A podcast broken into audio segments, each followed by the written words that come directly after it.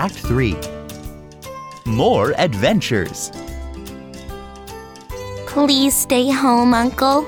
You're old, weak, and poor. How could you be a strong and brave knight? Please look at yourself. You don't understand.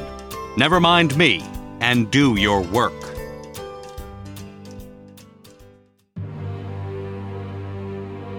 Don Quixote and Sancho meet a knight on their journey.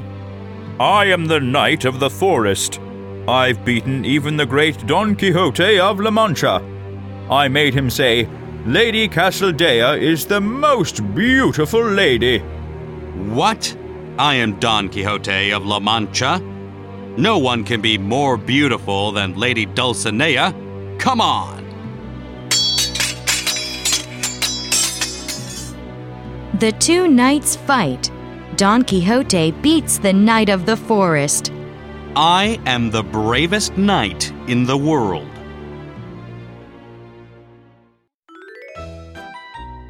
On the road, Don Quixote and Sancho see a cart with flags.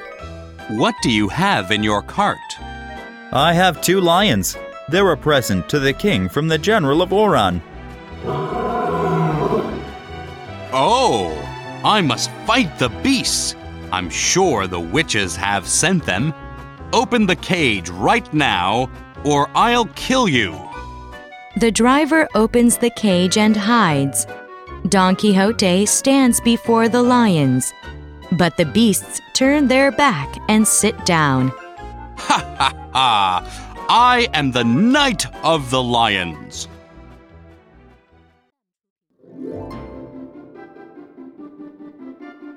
Don Quixote and Sancho are at an inn and see a puppet show.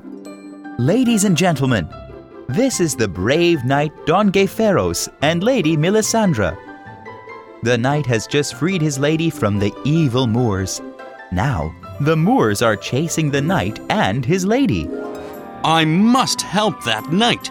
None of you evil Moors will be saved.